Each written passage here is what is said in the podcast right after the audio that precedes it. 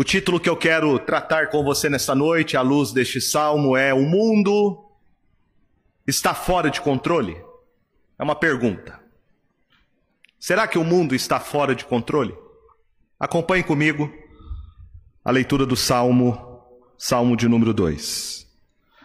Porque se enfureceram os gentios, e os povos imaginam coisas vãs, os reis da terra se levantam e os príncipes conspiram contra o Senhor e contra o seu ungido, dizendo: Rompamos os seus laços e sacudamos de nós as suas algemas. Ri-se aquele que habita nos céus, o Senhor zomba deles. Na sua ira, seu tempo, lhes há de falar e no seu furor os confundirá. Eu, porém, Constituí o meu rei sobre o meu santo monte Sião. Proclamarei o decreto do Senhor. Ele me disse: Tu és meu filho, eu hoje te gerei.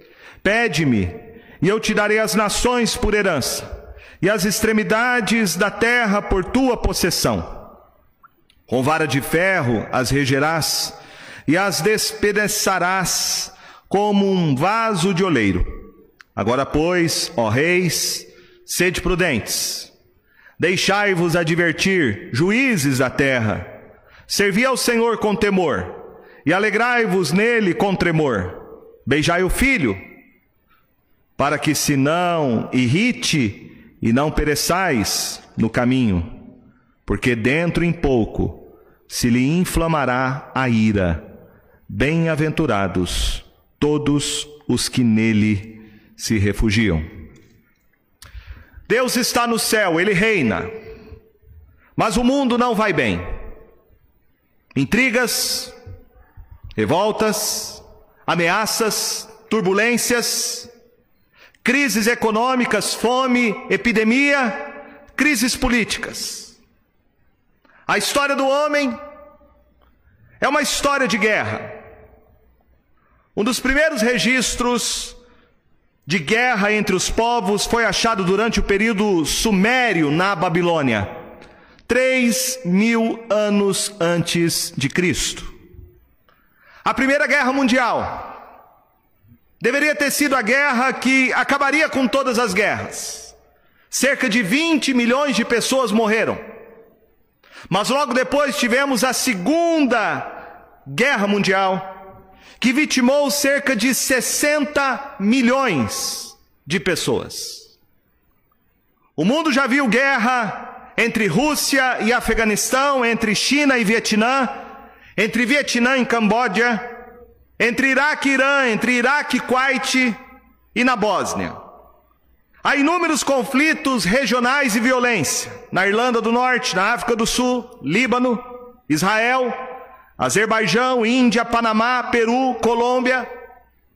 No Brasil, um país que parece ser um país tranquilo, já foi no passado marcado pelo sangue. Já houve no Brasil inúmeros conflitos e rebeliões durante o período da colonização portuguesa, durante o Império, conflitos na República, durante o regime militar. No Paraná, temos a guerra sangrenta chamada Contestado, onde morreu cerca de 10 mil pessoas. A maior guerra que o Brasil já teve foi a guerra de 1932, uma guerra civil, uma guerra sangrenta conhecida como a Revolução Constitucionalista.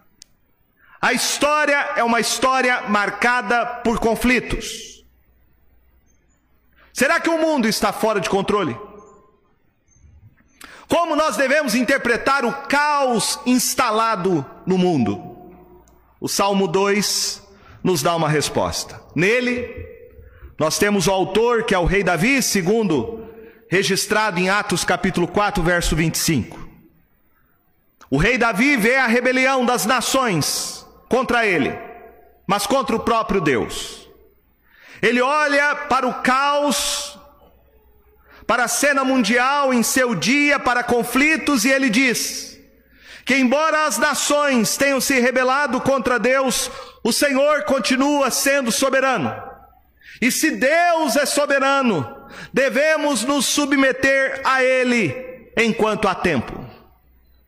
Embora a cena mundial pareça como se Deus estivesse tirado férias prolongadas, Davi nos mostra que os planos de Deus não falharam e não falharão. Tudo está debaixo do seu controle, Ele é soberano e Ele triunfará em seu tempo determinado. Davi, aqui neste salmo, apela às nações rebeldes para que se curvem diante do Deus Todo-Poderoso enquanto há tempo. Este salmo é estruturado então em quatro divisões. A primeira divisão, do verso 1 ao verso 3, Davi levanta a questão sobre o caos no mundo, onde os reis e governantes se rebelam contra ele.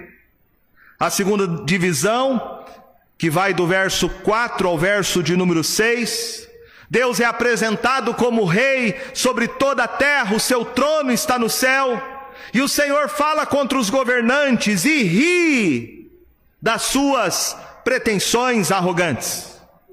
A terceira divisão vai do verso 7 ao verso 9. E aqui nós temos o ungido de Deus. Ele fala e revela o decreto de Deus ou o plano determinado para lidar com a rebelião, das nações contra ele. E a última divisão, do verso 10 ao verso 12, onde o salmista pronuncia novamente, fazendo agora um apelo à luz do que foi dito anteriormente. Então, em resumo, a primeira divisão fala da voz dos homens, a rebeldia deles. A segunda divisão fala sobre a soberania de Deus, a voz de Deus Pai. A terceira divisão, nós temos a voz do ungido, que é Jesus Cristo, entronizado pelo Pai para reinar sobre as nações. E por último, apelo final, a voz do Espírito Santo, para nos submetermos a Cristo Jesus como nosso Rei. Vejamos primeiro, as nações se rebelaram contra Deus, a voz dos homens rebeldes. Para entender este salmo, nós devemos compreender que este salmo, primeiramente, se aplica ao rei Davi. Havia da parte desses governantes, descrito no salmo, um esquema de rebeldia contra o Senhor e o seu ungido. E esta revolta estava enraizada historicamente no tempo do reinado de Davi, quando algumas nações que haviam sido subjugadas por ele como por exemplo em 2 Samuel capítulo 10, onde você vê os amonitas junto com os sírios para se rebelarem contra o rei de Israel. Davi, o rei ungido do Senhor sobre o seu povo, escreve então esta canção para mostrar a loucura da rebelião contra o rei ungido de Deus. Isto é loucura por causa das promessas que Deus fez a Davi assegurando que ele era o escolhido para reinar sobre Israel. Os reis das nações subjugadas tentaram se livrar do governo de Davi como rei sobre eles. É óbvio, quando a gente lê este Salmo 2, que o salmo vai muito além da experiência do rei Davi. Em última análise, este salmo se cumpre no ungido de Deus. A palavra ungido significa Messias.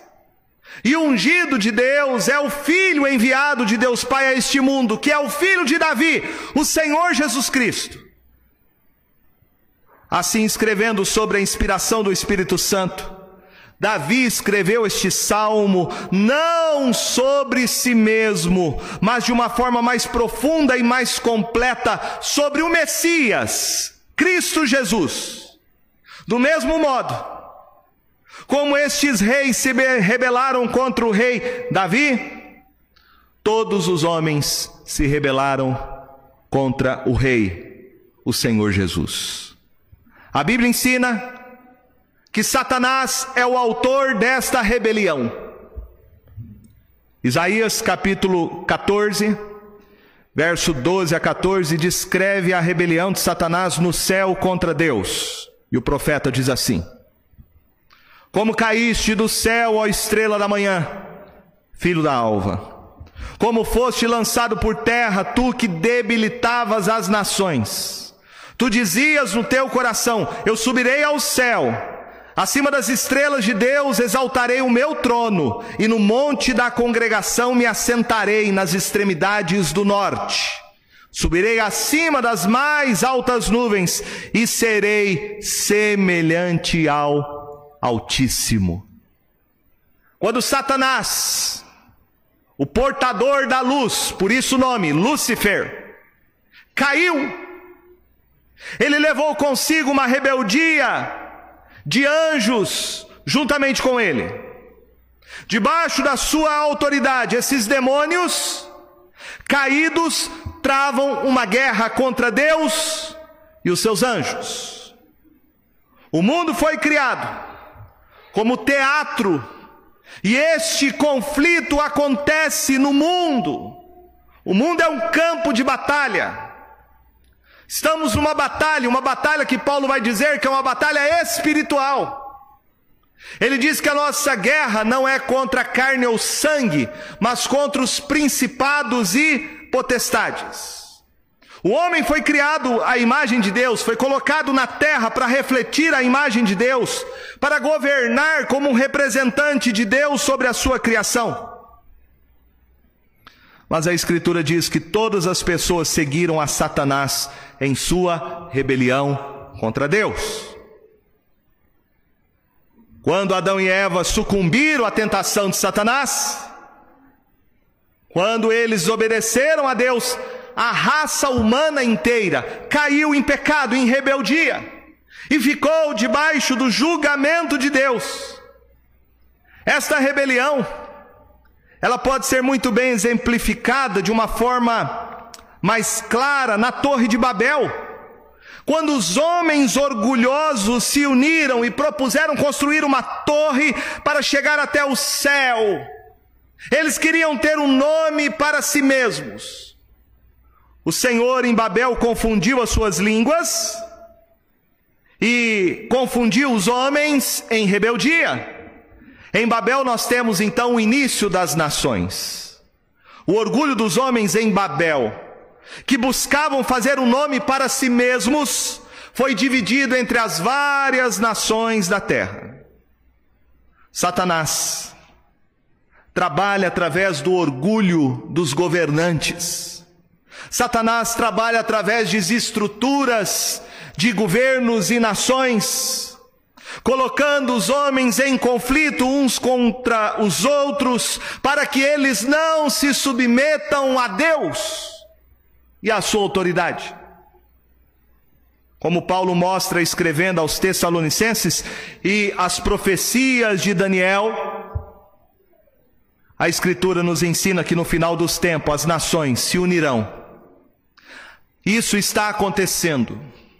As nações estão se unindo debaixo de um único governante, que será o governo do Anticristo. O governo do Anticristo vai desafiar ao Senhor e o seu ungido, o seu povo. Satanás é a principal força por detrás desse governo mundial, que é o governo do Anticristo. Quando lemos lá o texto de Gênesis, vemos a maldição que Deus lançou sobre a serpente. E Deus aponta um caminho de redenção que ele havia planejado para o homem antes da fundação do mundo.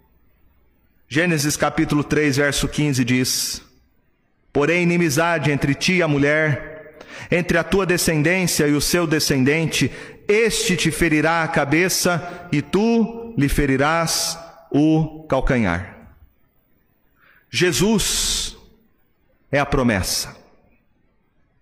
Ele é o Messias, nascido de mulher. Ele seria, segundo a profecia, ferido no calcanhar por Satanás. Em sua morte, ele seria considerado uma ovelha para o matadouro, levando sobre si o nosso pecado mas ele também feriria Satanás em sua cabeça. Ele seria vitorioso sobre ele, e ele triunfou sobre o diabo com a sua morte na cruz, ressuscitando ao terceiro dia.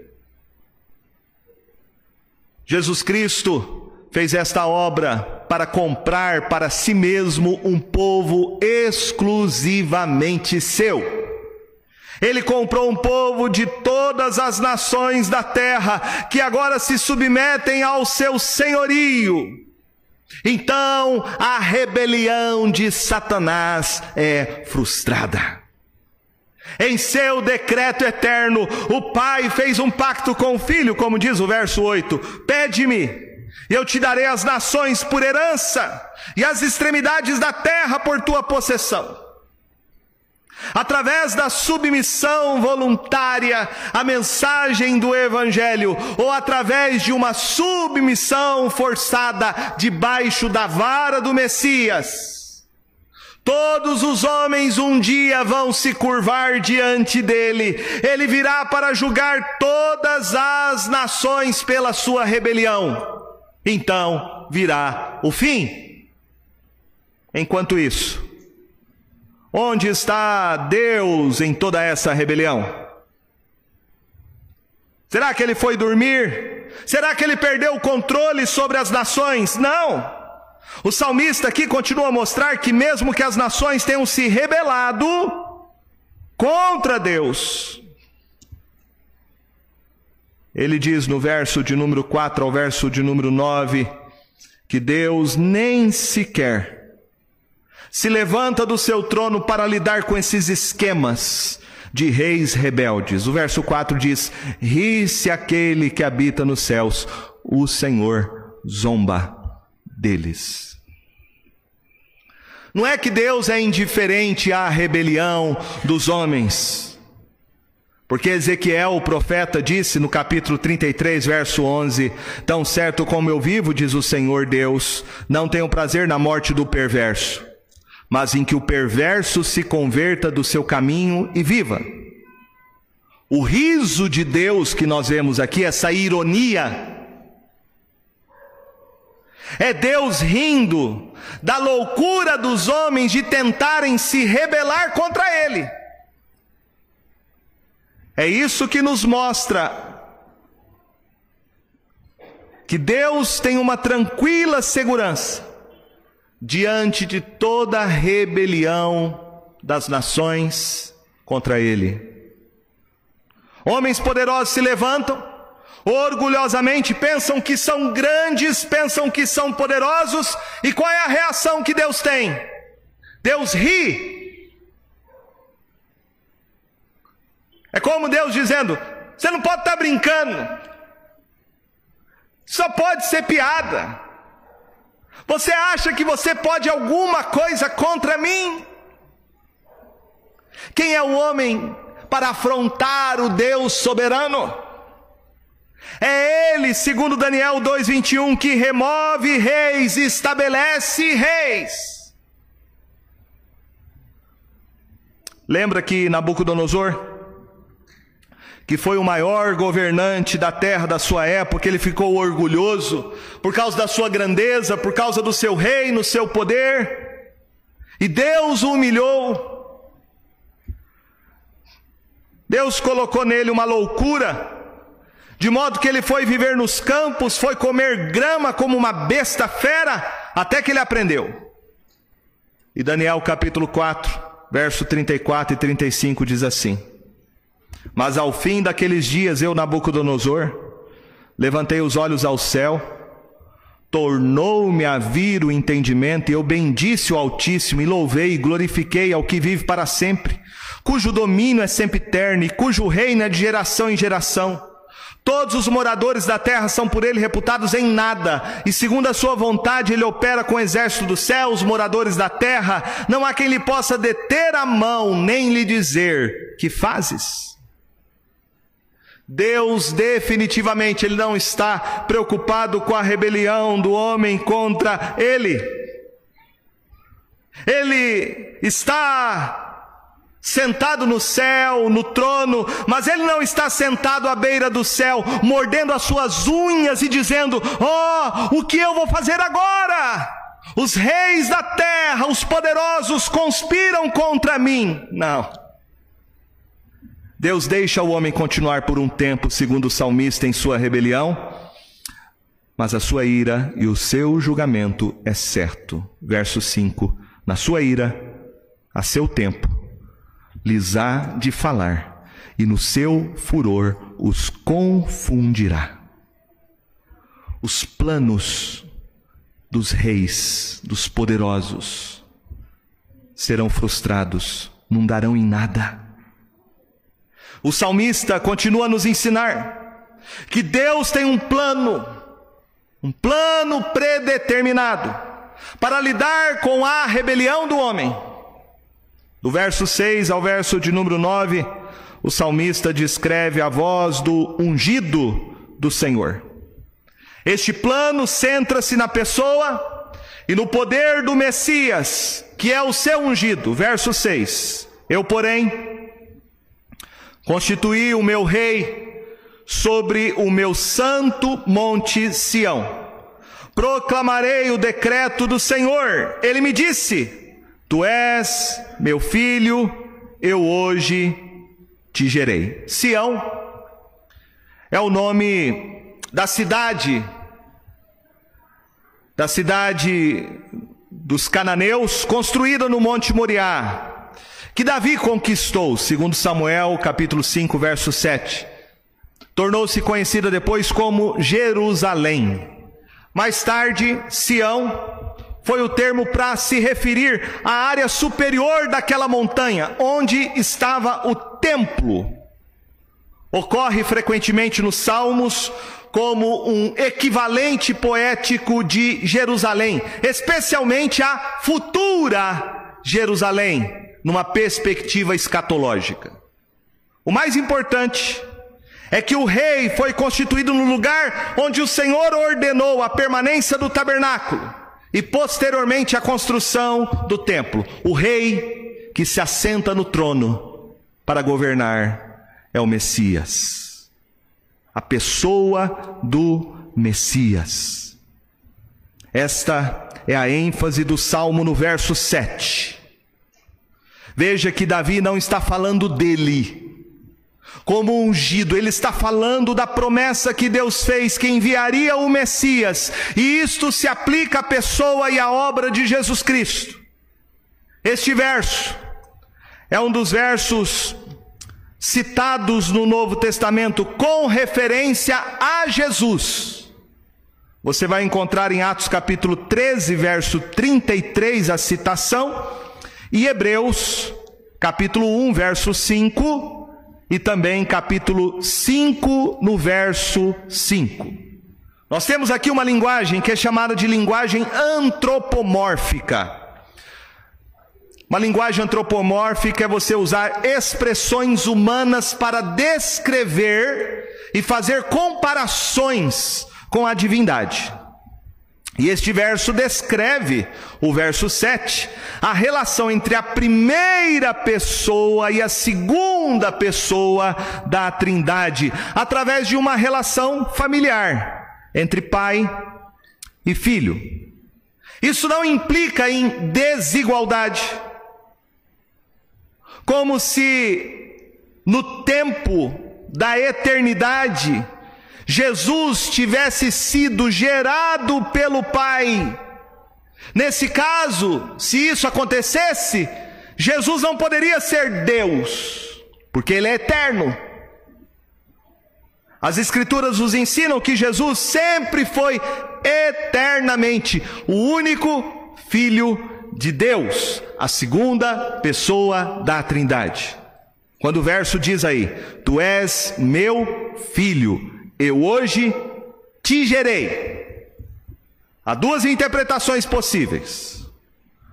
Ou isso se refere ao decreto eterno de Deus Pai, quando ele declarou na eternidade a filiação de Jesus Cristo, ou a expressão hoje que a gente encontra aí, refere-se à época em que a identidade de Cristo como Filho unigênito do Pai se manifestou aos homens e foi testemunhada por ele. É melhor entendermos esta segunda interpretação. Quando foi que isso ocorreu? O apóstolo Paulo vai dizer em Romanos capítulo 1, verso 4, dizendo assim: E foi designado filho de Deus com poder, segundo o espírito de santidade, pela ressurreição dos mortos, a saber, Jesus Cristo, nosso Senhor. Então, o tempo em que o Pai declara que o seu Filho eterno é Jesus Cristo, foi exatamente na sua ressurreição. E aqui está o plano predeterminado de Deus para lidar com a rebelião do homem. A rebelião do coração dos homens, dos reis, contra Deus é tratada pela segunda pessoa da Trindade, o eterno Filho de Deus, a quem Deus Pai enviou ao mundo para morrer na cruz do Calvário pelos nossos pecados, a quem Deus Pai enviou para ser o nosso Salvador e pagar na cruz a nossa rebelião contra Ele. Jesus Cristo morreu de acordo com o plano predeterminado e o conhecimento prévio de Deus nas mãos de homens ímpios. Pedro disse em Atos 2, 23: sendo este entregue pelo determinado desígnio e presciência de Deus, vós o matastes, crucificando por mãos de iníquos, a qual, porém, Deus ressuscitou, rompendo os grilhões da morte, porquanto não era possível fosse ele retido por ela. A igreja, quando está sendo perseguida em Jerusalém, Após a soltura do apóstolo Pedro e João, eles oraram este salmo, o salmo de número 2. Atos capítulo 4, verso 25. Diz assim: Que disseste por intermédio do Espírito Santo, por boca de Davi, nosso pai, teu servo. Porque se enfureceram os gentios e os povos imaginaram coisas vãs? Levantaram-se os reis da terra e as autoridades ajuntaram-se a uma contra o Senhor, contra o seu ungido. Porque verdadeiramente se ajuntaram nesta cidade contra o teu santo servo Jesus, ao qual ungiste Herodes e Pôncio Pilatos, com gentios e gente de Israel, para fazerem tudo o que a tua mão e o teu propósito predeterminaram. Veja que a perseguição dos homens contra a igreja é uma perseguição contra Jesus Cristo, o cabeça da igreja, o ungido do Senhor. Deus ressuscitou o seu filho dos mortos. Ele o elevou ao céu, onde agora ele está sentado no trono e voltará em glória com poder. E o salmo descreve esta entronização de Jesus. Veja comigo a segunda fala do plano de Deus Pai para o seu filho como rei. Revela o poder do Messias para governar os povos. Verso 8: Pede-me, e eu te darei as nações por herança, e as extremidades da terra por tua possessão com vara de ferro as regerás e as despede, despedaçarás como um vaso de oleiro. Duas coisas podemos destacar sobre o reinado de Cristo e a sua entronização feita pelo Pai. Primeiro, que a entronização de Cristo é para reinar graciosamente sobre um povo que ele conquistou pelos seus méritos, pela sua morte e ressurreição. Portanto, numa perspectiva, este salmo é um salmo missionário. Porque diz o salmista que o ungido do Senhor, que é Cristo Jesus, tem um povo que é a sua herança, a sua possessão. Este povo é a sua igreja, que foi comprada pelo seu precioso sangue. É um povo dentre os povos, é uma nação dentre as nações, é um povo que procede de toda língua, de toda nação, de toda tribo. Deus Pai, por causa dos méritos e da obra de Jesus Cristo, lhe deu esta dádiva, lhe deu este presente para ele reinar sobre os povos e nações. Ele é o cabeça da igreja, ele reina sobre a igreja. A sua igreja é a menina dos seus olhos, é a sua possessão preciosa, é a sua herança, a sua noiva. Mas também, o salmo fala que a entronização do filho sobre as nações será a manifestação da sua ira sobre os rebeldes contra ele, contra a sua autoridade. Aqueles que não querem se submeter ao seu domínio e reconhecê-lo como o único rei que deve ser servido e adorado. Jesus Cristo, ressuscitado dos mortos, elevado aos céus, entronizado pelo Pai, um dia ele voltará. Ele voltará visivelmente.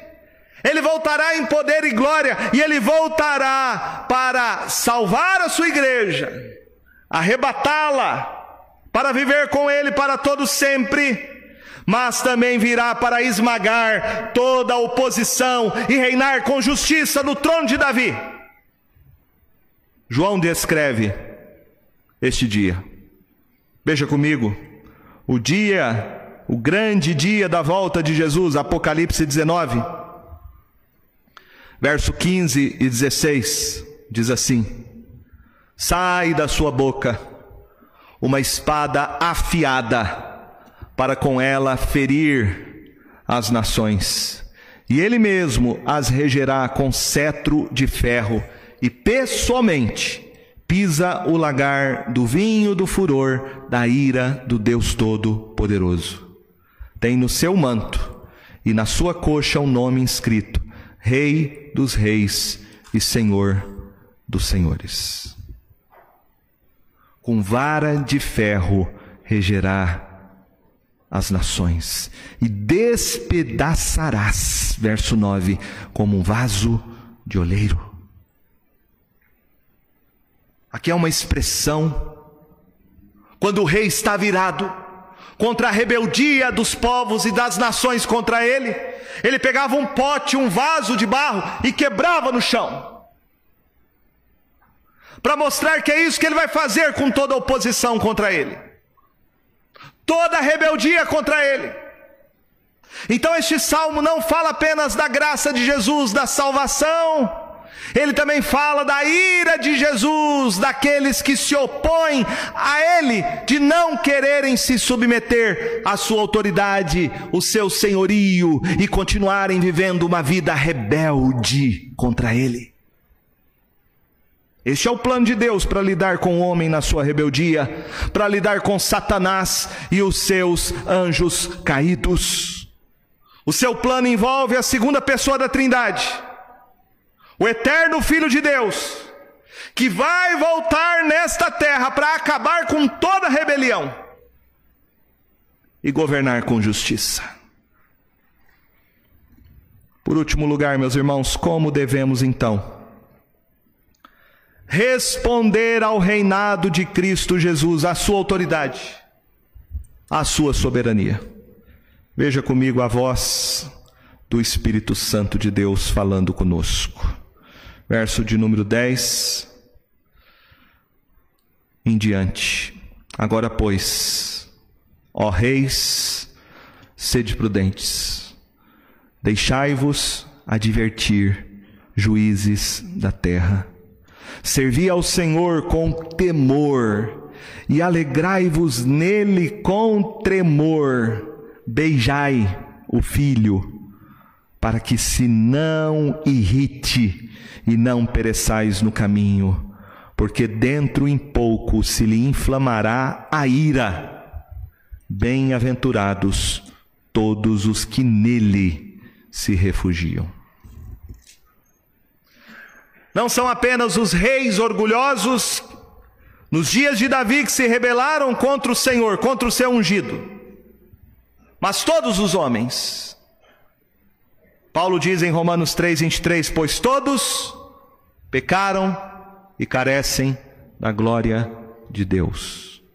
Todos nós, cada um à sua maneira, disse contra Deus, um dia, como está no verso 3: rompamos os seus laços e sacudamos de nós as suas algemas. Um dia eu e você nos rebelamos contra este Deus santo e justo, quando quebramos a sua lei. Quando nós desejamos independência, autonomia. Quando a gente pensa assim, eu vou viver minha vida do meu jeito, ninguém tem nada a ver com isso, nem Deus.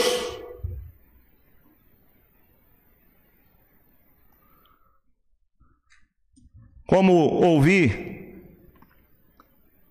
um adolescente falando para mim de um cantor por aí que disse mais ou menos assim: Eu prefiro ir para o inferno para reinar do que ser prisioneiro no céu.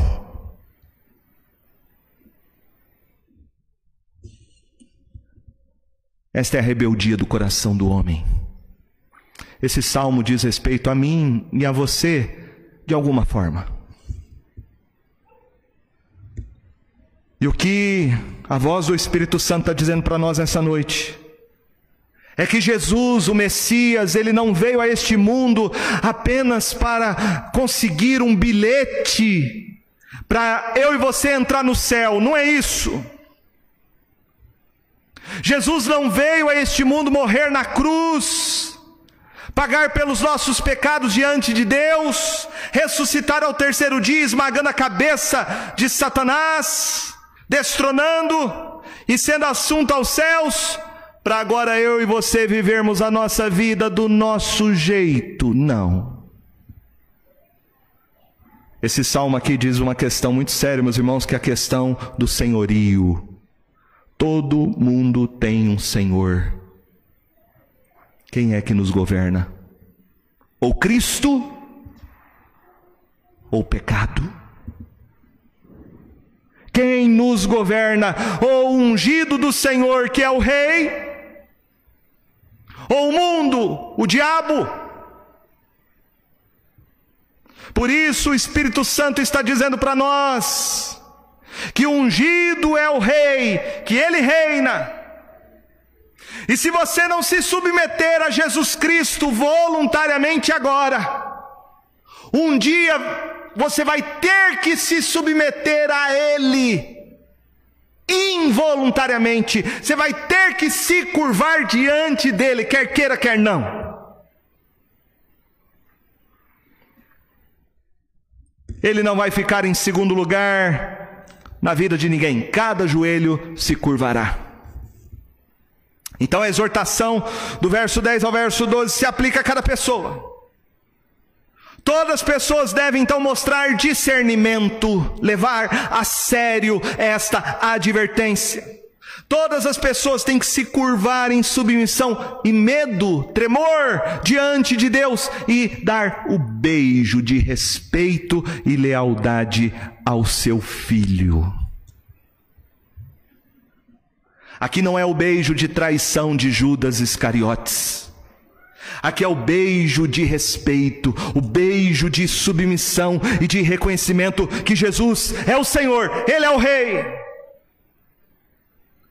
Era assim que naquela época os súditos demonstravam respeito ao monarca, para que o monarca não se irritasse contra você.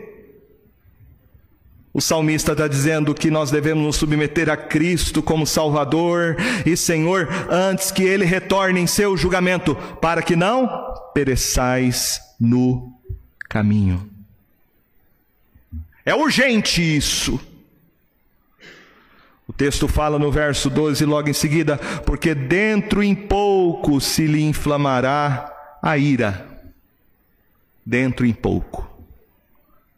Os sinais estão se cumprindo. Os sinais que nós estamos vendo hoje em dia estão apontando para a volta de Jesus. A sua primeira vinda foi de misericórdia, foi para salvar, mas a sua segunda vinda será para julgar. Os eventos que marcam o fim dos tempos previstos na Escritura estão se cumprindo como foram previstos. Mas mesmo que a sua vinda seja adiada como alguns julgam, você não tem garantia de que vai viver outro dia nesta terra. Se o homem não se submete a Cristo Jesus antes de morrer, ele enfrentará a ira do seu julgamento. Hebreus 9, 27 diz: E assim como aos homens está ordenado morrerem uma só vez, vindo, depois disto, o juízo. Não há segunda chance. O tempo é agora. Renda-se ao senhorio de Cristo. Submeta-se a Ele.